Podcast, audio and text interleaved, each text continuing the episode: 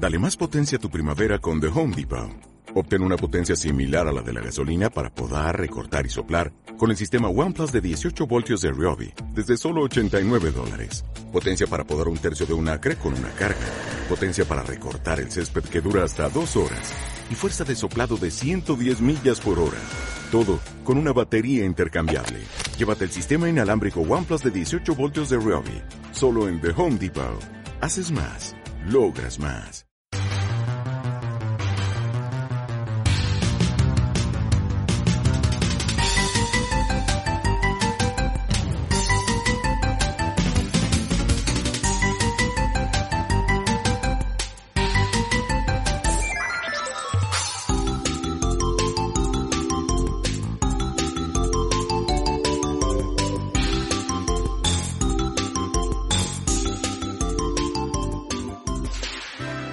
Noches, bienvenidos a Un Café con Nintendo, 8 de marzo de 2020, Día Internacional de la Mujer.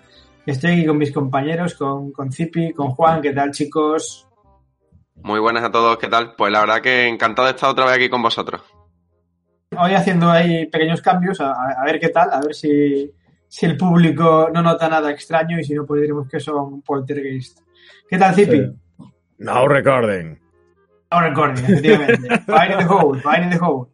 pues nada, aquí celebrando también el, Día Internacional de la Mujer. Y nada, pues, pues disfrutando del marzo, que, va tranquilito de momento. Hay que, hay que, reconocer que somos un poco perdidos y hoy, como media hora antes de empezar el programa, hemos dicho, hostia, que hoy era el Día Internacional de la Mujer y no habíamos preparado absolutamente nada. Así que, bueno, no podemos dejar pasar por alto por lo menos una, una pequeña opinión y la promesa de que más temprano que tarde haremos un programa monográfico dedicado a, la figura de la, mujer, a la figura femenina y, y, al peso específico que tiene Nintendo, que es mucho. Dicho esto, dejando esta promesa sobre la mesa, pues eso, os pregunto, ¿qué, qué creéis? ¿Cuál es la posición actual de la mujer en el mundo del videojuego? ¿Es tan malo como dicen? ¿Hay mucho que mejorar? Yo lo veo bastante jodido, de verdad. ¿eh? Hmm. Sí, Porque es un yo tema creo que- cómodo que se atraviesa un montón a comentar. No, yo creo que todavía es verdad que el papel de, de la mujer dentro del videojuego le queda mucho por trabajo por delante. Pero bueno, lo importante es al final que, que la comunidad mm, tome que una mujer juegue a videojuegos tan, tan normal como si lo hiciera un hombre, que creo que debería ser así. Pero bueno, por suerte yo creo que quizás la, la juventud en ese sentido ve este tipo de cosas con, con otra visión. Así que bueno, a ver qué tal. Sí, eh, hay una visión muy estigmatizada hacia la mujer que juega videojuegos y sobre todo creo también eh, concretamente a la mujer que, que trabaja a partir de los videojuegos, es decir, o que es periodista, o que los desarrolla, o que simplemente se, se dedica a la difusión de ya sea porque es youtuber o porque por la razón que sea.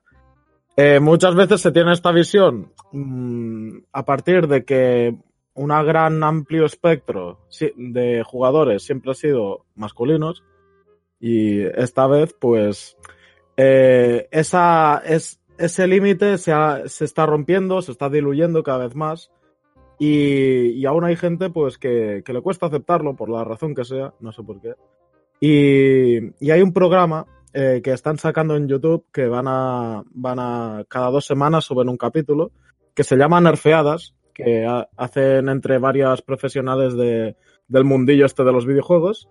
Y está muy interesante. Si le podéis echar un ojo, poco a poco van a ir subiendo capítulos y, y echan muchas luces sobre este tema, la verdad. Bueno, eh, nerfeadas eh, en YouTube. Me, sí. me, gusta que haya una, un espacio para hablar de un tema que todavía es espinoso y que todavía incomoda a mucha gente, ¿eh? porque yo a nivel de la comunidad gamer ya no me meto en, en el ámbito laboral, la comunidad gamer sigue siendo súper tóxica con respecto a la mujer. Mucho. O sea, con una figura eh... súper sexualizada y además, o sea, si, si, eres gamer tienes que estar muy buena y jugar mal a los videojuegos. Sí, es, eh, es, es, no es, sé. es un poco me, el me parece lamentable. Y Sí, es, sí. es terrible, es terrible. Ese es uno de los problemas y al final yo creo que también hace falta alguna figura con más peso femenina dentro de, de la industria, porque quieras que no, al final ese tipo de, de elementos ayuda a que se vea como algo normal que una mujer o que una chica juegue a, a videojuegos. Yo creo que si tengo que elegir una figura femenina con peso en el mundo del videojuego, pues diría que Emily Rogers y poco más, ¿eh? porque es, es una, una insider respetada y tal y cual, pero que por desgracia tú te paras a, a mirar, pues eso, cualquier compañía, ¿eh? ya no solo Nintendo, eh, sus, sus puestos, eh, su- perdón, sus puestos de, de peso y, y que es, es un, es un campo en ambos. Bueno, tuvimos, no recuerdo el nombre ahora mismo, pero si no recuerdo mal, la directora de Assassin's Creed, eh, creo que era una mujer, si no Sí. recuerdo mal. Y sí que tuvo algo de peso en su momento, pero yo creo que poco a poco la, la figura de, su figura se diluyó en el tiempo. Hacen Mm. falta, hacen falta figuras femeninas dentro de la industria para que se normalice y se deje de sexualizar, como habéis dicho, tanto el, el papel de la mujer dentro de, lo- de la industria. Ya. Hacen falta figuras en la industria, hacen falta iconos en el propio videojuego. eh, creo que Nintendo en su momento abrió un camino interesante y que lo está siguiendo y, y esperemos que, que así sea. Pero bueno, lo dicho, tampoco quiero meterme mucho más de profundis porque de verdad es que me apetece dedicarle un programa entero a esto, a cómo Nintendo da protagonismo a sus eh, figuras femeninas. Dicho esto, os traigo hoy una cosa, bueno, calentita, calentita. Yo particularmente estoy hasta los cojones de este, de este tema, pero creo que hay que hablar por, de la influencia que está teniendo con respecto a, a eso, el videojuego y a, y a Nintendo concretamente, como no, el puto coronavirus, que empezó, empezó como una risa y ahora resulta que el otro día me leo que Nintendo América ya está enviando a sus trabajadores a trabajar desde casa, que por el tema de los parones en las fábricas chinas hay problemas de stock de fabricación en consolas y que va a redundancia va a haber problemas de stock en, en- en las tiendas. O sea que al final esto parece que ha afectado bastante más de lo que, de lo que se esperaba. Eh, Sí. ¿Vosotros creéis que, que- que este silencio del que llevamos semanas hablando tiene algo que ver?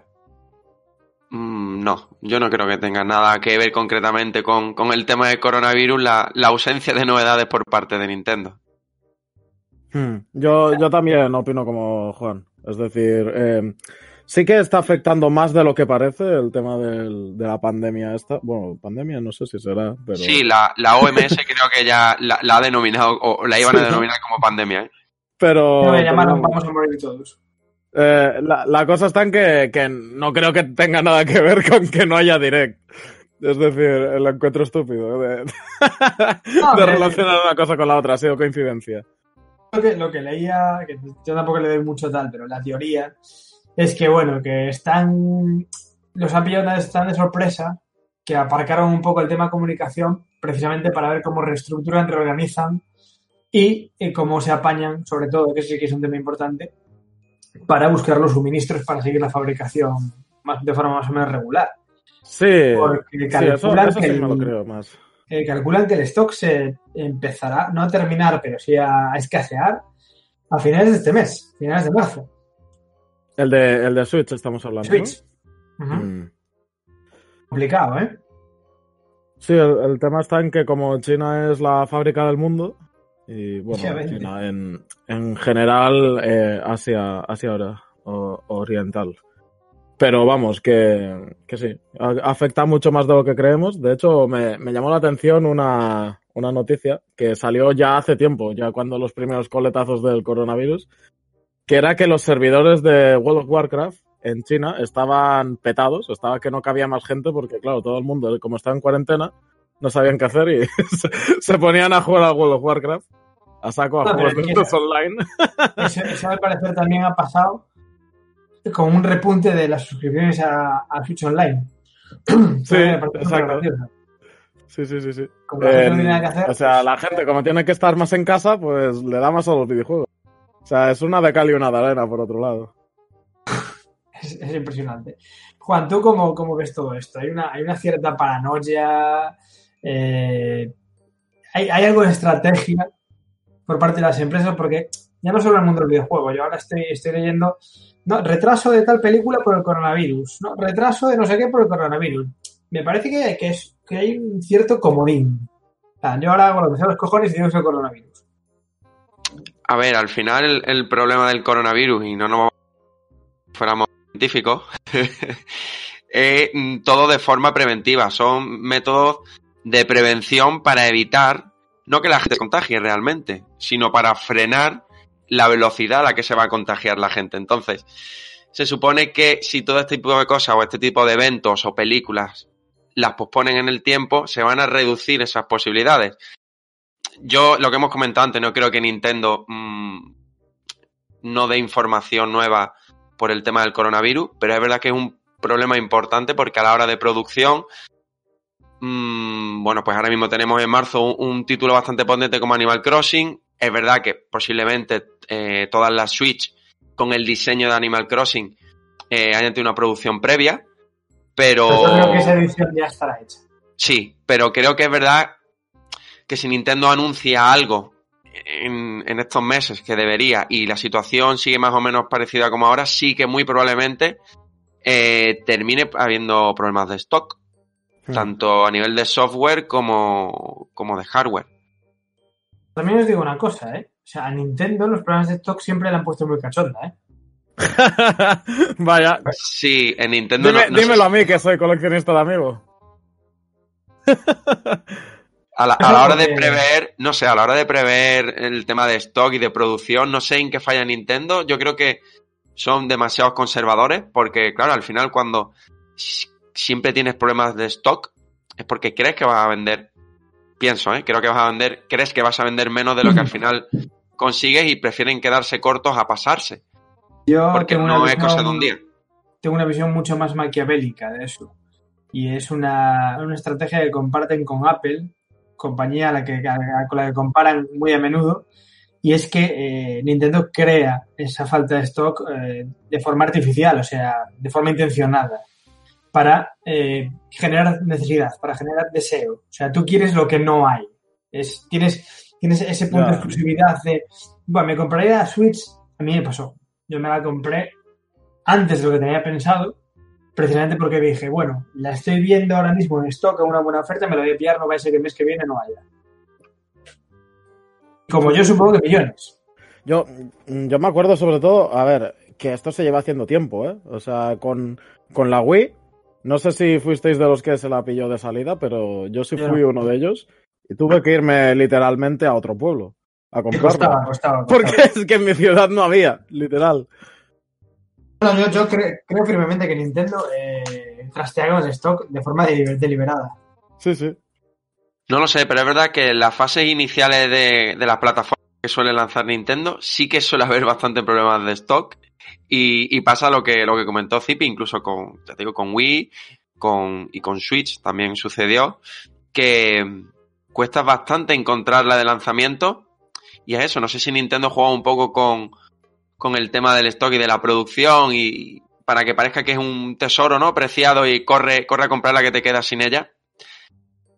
Pero es verdad que a nivel después de, software, con los títulos mmm, potentes y mundialmente conocidos, no, suele haber problemas. Sí suele pasar o suceder con, con títulos pues más de nicho, mmm, tipo, pues no sé, eh, The Wonderful 101, mmm, con Astral Chain sí que pasó un poco y con muchos otros títulos que al final al tener un público menor, pues producen menos y, y, y después están los problemas que suelen suceder, que si quieres tenerlo y no lo has adquirido de lanzamiento, tienes que pagar un riñón y mitad del otro. De hecho, yo la única vez que recuerdo un problema de stock con un juego de Nintendo propio fue con Twilight Princess de GameCube y ahí sí estoy convencido de que fue de forma deliberada. Sacaron una tirada pequeñísima. Es que todavía hay falta. Me refiero a que, que, es de los más valorados ahora mismo. Sí, sí, sí. Yo tengo una copia PAL que ni siquiera es española y la tengo como oro en paño. Sí, sí, sí. sí, sí. La encontré por eBay hace unos años, tuve la suerte de encontrarla a 70 euros y me pareció baratísima. Ya ves. Y, y, la guardo como oro en paño. Pasó también con Breath of the Wild en, en su versión de, de, Wii U, que había, había una paranoia, también en plan que hicieran lo mismo y sin embargo ahí sí que no hubo problema. Ahí sí que no, no de hecho, yo creo, creo que fue más, sí. Sigue, sigue disponible, yo, yo, pienso, ¿eh? Tendría que mirarlo ahora. Sí, pero... sí, sí. De hecho, de hecho sí, sí, creo que fue algo más un, un, problema inicial que la gente pensaba que iba Twilight Princess y no, no, no ha tenido nada que ver. Nada. Um, bueno, vuelvo a salir el tema de Breath of the Wild. Um, ya está bien. Nosotros hablando de Breath of the Wild, jamás.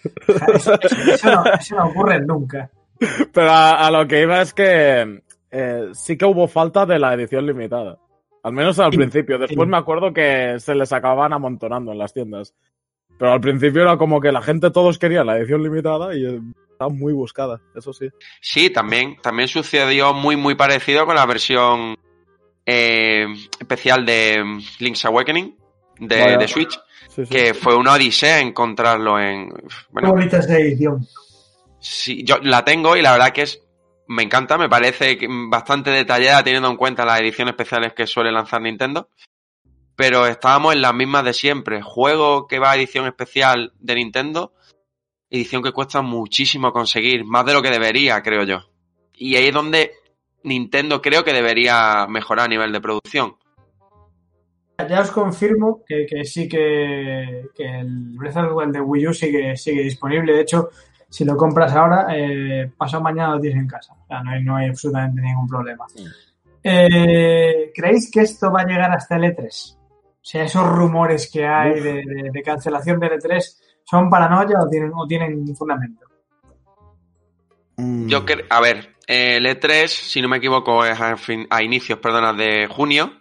Sí. Y el coronavirus es un virus que las altas temperaturas y, y él y el coronavirus no, no casan muy bien. Entonces, yo creo que no se alargará más allá de, de finales de abril, como mucho principios de mayo, que es cuando las altas temperaturas, o al menos aumentarán las temperaturas, y este sistema de bloque de, de detención del, del coronavirus no sea tan importante, pero a saber, se están prácticamente todos los eventos, todos los torneos, se están dando por, por cerrado pues por el tema de, de la prevención de- del contagio.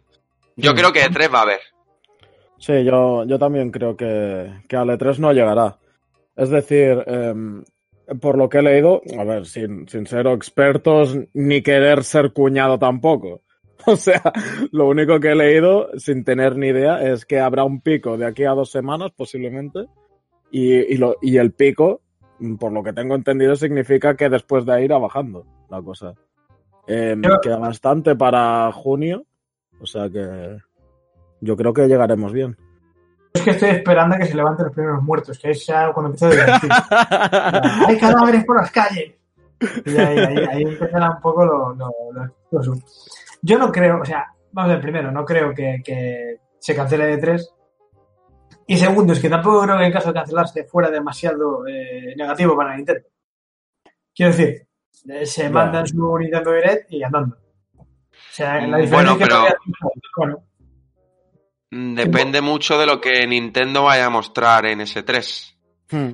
Porque si lleva, que posiblemente, os digo yo, que algún título potente tiene que llevar y por tanto estará jugable en, en el E3, si es un papel importante. El que tiene Nintendo a nivel de demostración. No a nivel sí, sí, de. perdería, perdería el conferencia. Treehouse, pero. Bueno, Sí, sí, no, decir, por supuesto, pero al final las impresiones las reciben de los jugadores o de los periodistas que asisten jugando, ¿no? A, a- a esos videojuegos. Es que ya os dije el otro día que estoy muy enfadado con el Treehouse. Es una tentación muy grande para mí. Y siempre Pero estoy el, el. Treehouse es bueno porque es optativo, no es obligatorio. ¿No lo Ah, mires? pero yo tengo el dedo ahí flojo y en cuanto veo Treehouse, va a jugar a King. Y después, después me, me, me arrepiento. Pero bueno, Bueno, pero en ese sentido creo que Nintendo se diferencia positivamente de- de- del resto, o al menos de una gran parte de las empresas. Porque si te das cuenta, cuando al final se muestran demos jugables en el E3, en las presentaciones, son ya mm, demos muy encriptadas, muy marcadas, muy pautadas. Y, y no da la misma sensación de cuando pues, estas personas que son las encargadas de jugar en Nintendo Treehouse, pues juegan al título tal como es. Y se tiran dos horas, tres horas, cuatro horas, y te hace una visión mucho más global y mucho más realista de lo que es realmente el juego. sí, sí, en. Treehouse juegan al juego. O sea, no, no, hay, no hay truco. Pero sí que sí que es verdad que para los que somos, los que somos débiles, claro, esas, esas 3, 4 horas jugando al juego, pues al final es un, es un poco de stripe. Pero, pero bueno, ¿qué le, qué le vamos a hacer? Por cierto, que, ¿a qué estáis jugando estos días? Uh. Bueno, que, Nada. que empiece Zipi, mejor. ¿Seguro? no, no os va a gustar, ¿eh? A ver, em, hace unos días salió un juego. Pero se rápido. llama Dragon Quest. el de móviles. Un Dragon Quest de móviles. ¿verdad? O sea, hay clínicas que te pueden ayudar con eso. ¿eh? sí, eso creo, porque es que me, me está anulando la vida. el- Joder. Es que ni, ni siquiera es bueno, me refiero. O sea, es entretenido y tal, y es un Dragon Quest. Mierda, se llama Dragon Quest. Joder. Y nada, y estoy jugando mucho a eso y, y bueno, y con la, con la Switch, desde que me pasé el Hat in Time, eh, no he jugado así profundamente a nada y sí que voy picoteando y salte- salteando entre varios juegos. Por ejemplo, ayer eh, quedé con unos colegas y jugamos al Overcooked y al, Qué bueno es para jugar y al con Bomberman, que hacía un montón que no jugaba.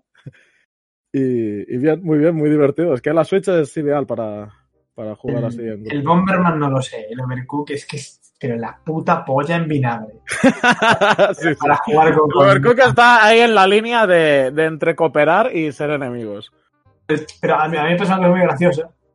Eh, yo empecé jugando con mi mujer Ujú. y mi mujer se lo terminó eh, acabando ella sola porque no podía jugar. porque, tengo un muy mal carácter. Entonces yo me enfadaba constantemente, pero ¡coge sus putos platos! Pero por favor, que te- Hasta que al final me dijo, mira, vete a cagar, con, tu- con toda la razón del mundo, ¿sabes? Entonces, me gusta, me gusta, pero saca lo peor de mí. Sí, bueno, como los Mario Party, esto sí. No, no, no, no, yo con, el no el qué- ADN del ser humano está ahí. qué tiene, pero saca mi bestia interior, de verdad. Sí, sí. ¿Y tú, Juan, qué? ¿A qué, a qué le estás dando? Pues mira, yo desde que acabé Pokémon Escudo, eh, Claro, he estado ¿qué tal jugando. el- ese, ese final. ¿El qué? ¿Qué tal el final de Pokémon Escudo? ¿Qué tal la sensación de haberlo terminado? Pues mira, lo estuvimos comentando el otro día en la reseña que grabamos Zipi y yo. Y bueno, es un juego que yo creo. La cual escuché con atención y cariño. Sí, no sé, por eso no hace falta que lo repita, ¿no?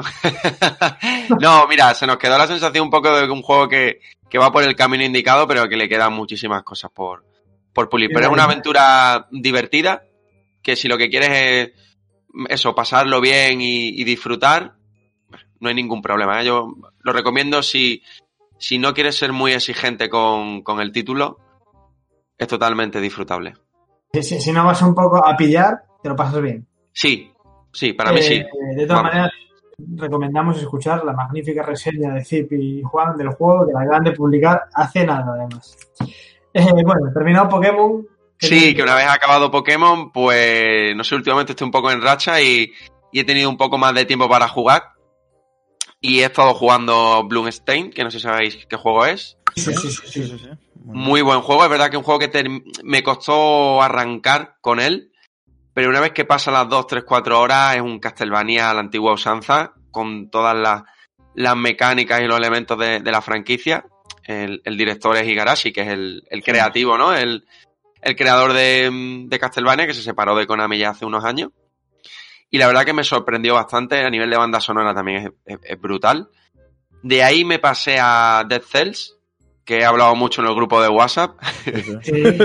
Es un, es un Metroidvania mm, adictivo. Yo hacía años, de verdad, que no jugaba algo tan, tan adictivo. Lo- los escenarios se van generando aleatoriamente. Sí, yo también jugué, lo conozco, es buenísimo. Sí, y hay una serie de power-ups y de elementos que vas desbloqueando. Si te matan, vuelves a iniciar. Y, y, bueno, pues 40, más de 40 horas sin haberme dado cuenta, la verdad. Eh, me, me ha gustado mucho y, y me ha sorprendido, ¿eh? Había leído muy buenas cosas de él. Y ahora estoy con Astral Chain, que me llegó hace un par de días, y ahí estoy en los inicios, ¿Qué tal? la verdad. ¿Qué tal Astral Chain? Por ahora, visualmente, me parece que se ve muy bien en el modo por... Lo he probado en televisión. So- Bastante. sorprende, la verdad. Sí, sí, sorprende. sorprende bastante, bastante. Y a nivel jugable, como llevo poco tiempo, supongo que a medida que avance se hará más complejo el, el tema de las batallas y eso, pero bueno, me está gustando. Parece un título muy, muy, muy de Platinum Games. Y pues es como todo. Son. Tienen un estilo de, de videojuego muy marcado. Y si te gustan, yo creo que, que se disfrute. A mí, la verdad, que los, los títulos que ellos hacen de acción, pues me gustan. Es que es lo que dices tú, tienen ese sello tan personal que o te encanta o no, no- no tienes por dónde pillarlo. Aunque eh, técnicamente sea una maravilla, que eso es indiscutible. indiscutible.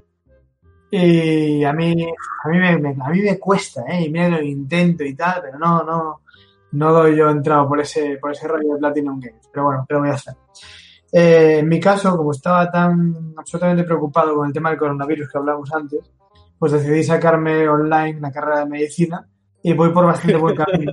sí, sí, bastante buen camino con un juegazo, juegazo que se llama Two Point Hospital, que es un poco el sucesor espiritual de, del Hospital Tycoon de toda la vida.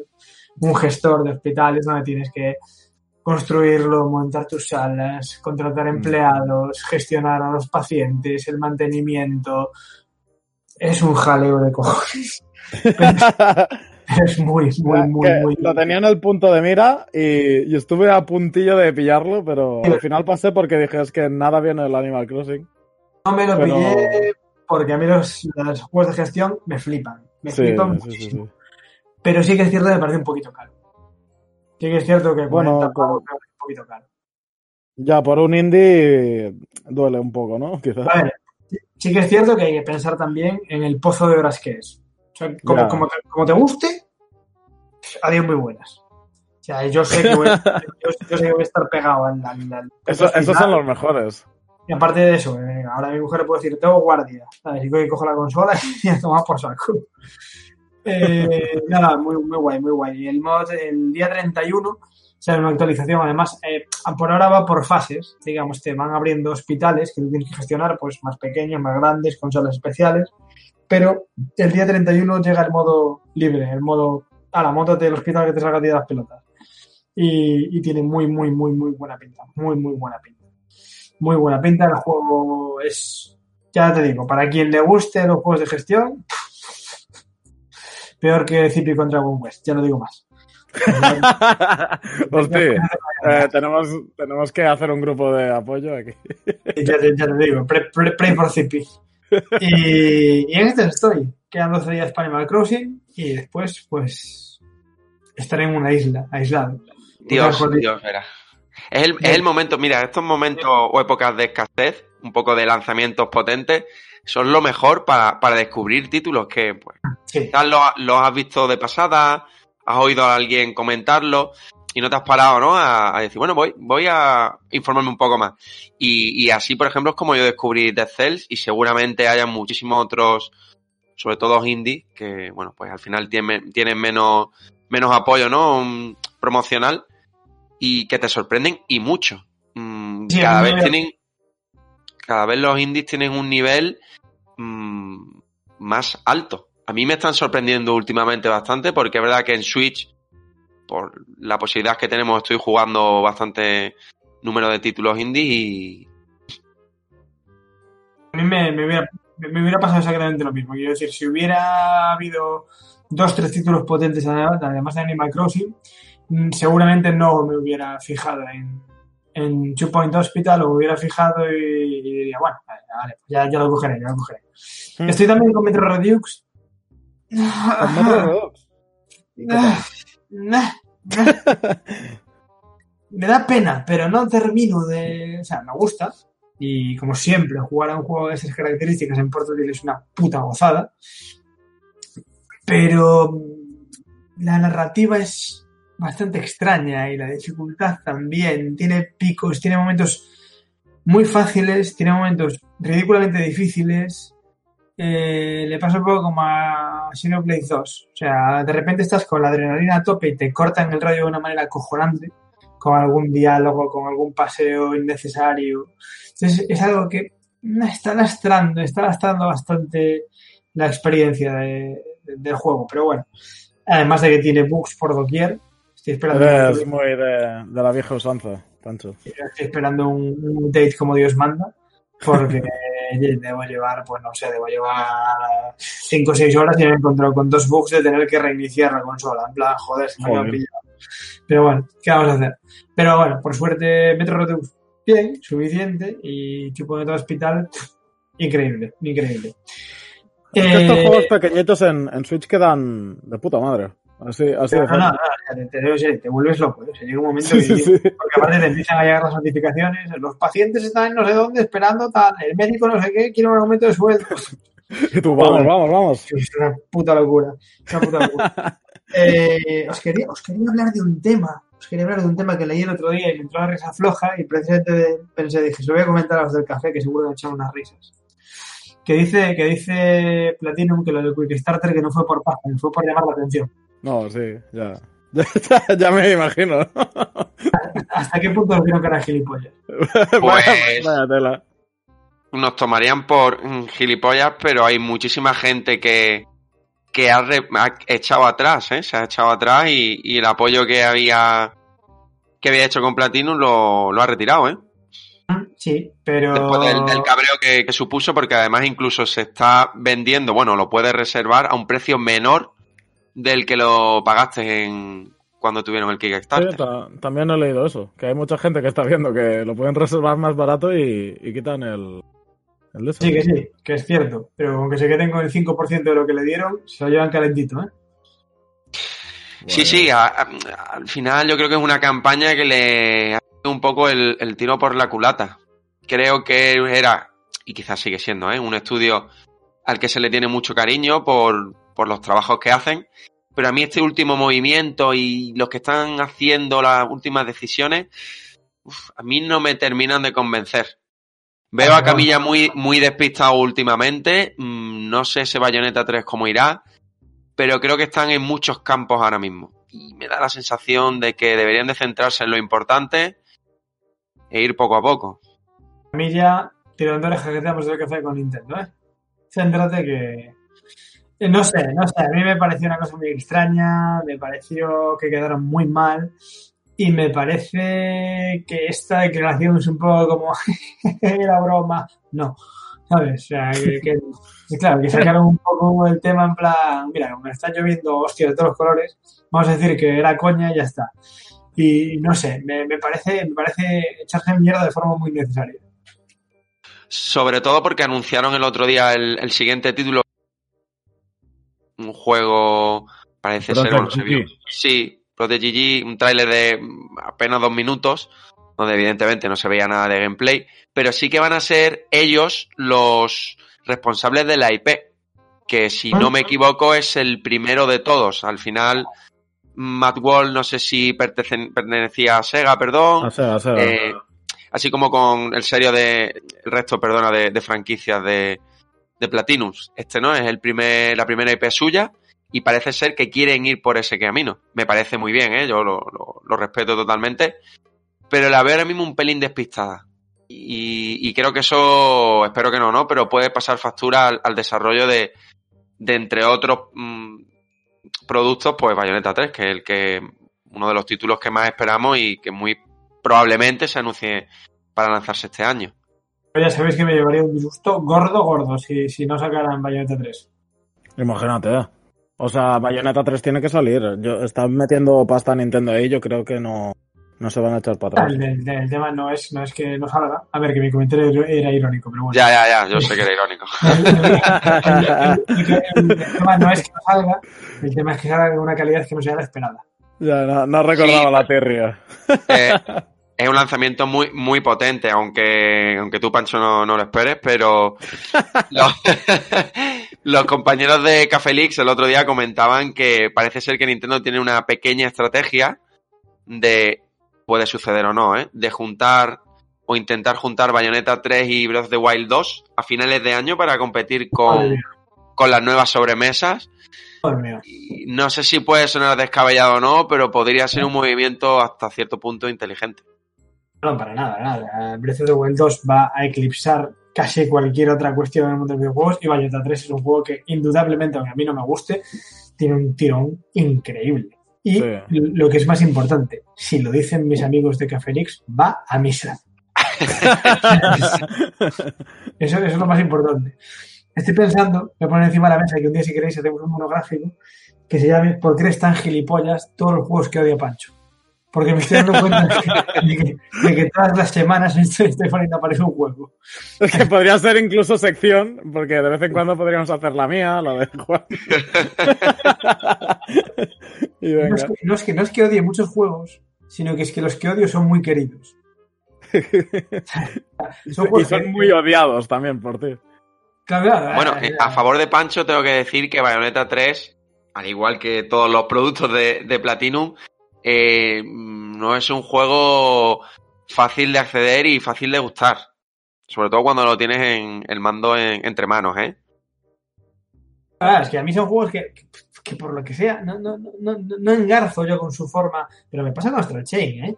O sea, los juegos que, que- los juegos que son de ese corte tan, tan neopunk, tan japonés, a, a mí uf, uf, me da mucha pereza. Bueno, pero en ese sentido, Bayonetta hay que decir que neopan japonés es todo basado en la mitología nórdica, o sea que incluso, mire, incluso ahí a nivel de diseño, el diseño, ¿no? Que se basa en esta mitología nórdica es muy especial y te tiene que gustar mucho.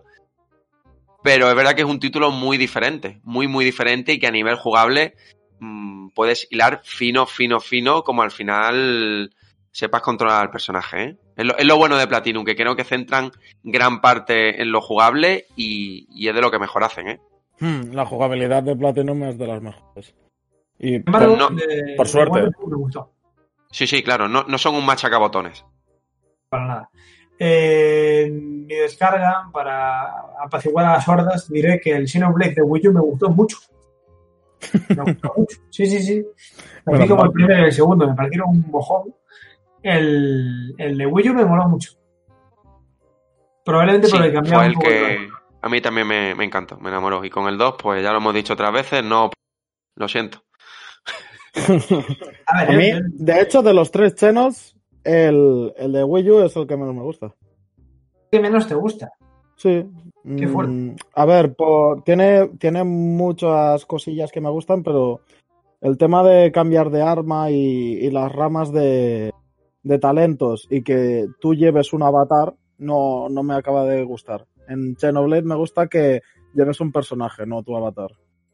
Es Y que, por eso el 1 y el 2 me gustan más. es que yo creo eso. Que tú precisamente eres muy de ese corte de juego de Platinum Games. Sí, sí, sí, sí. Yo los avatares no, no me suelen llamar tanto la atención. A ver, en juegos así más de corte rol occidental, sí. Pero en así oriental no, no me suelen gustar tanto.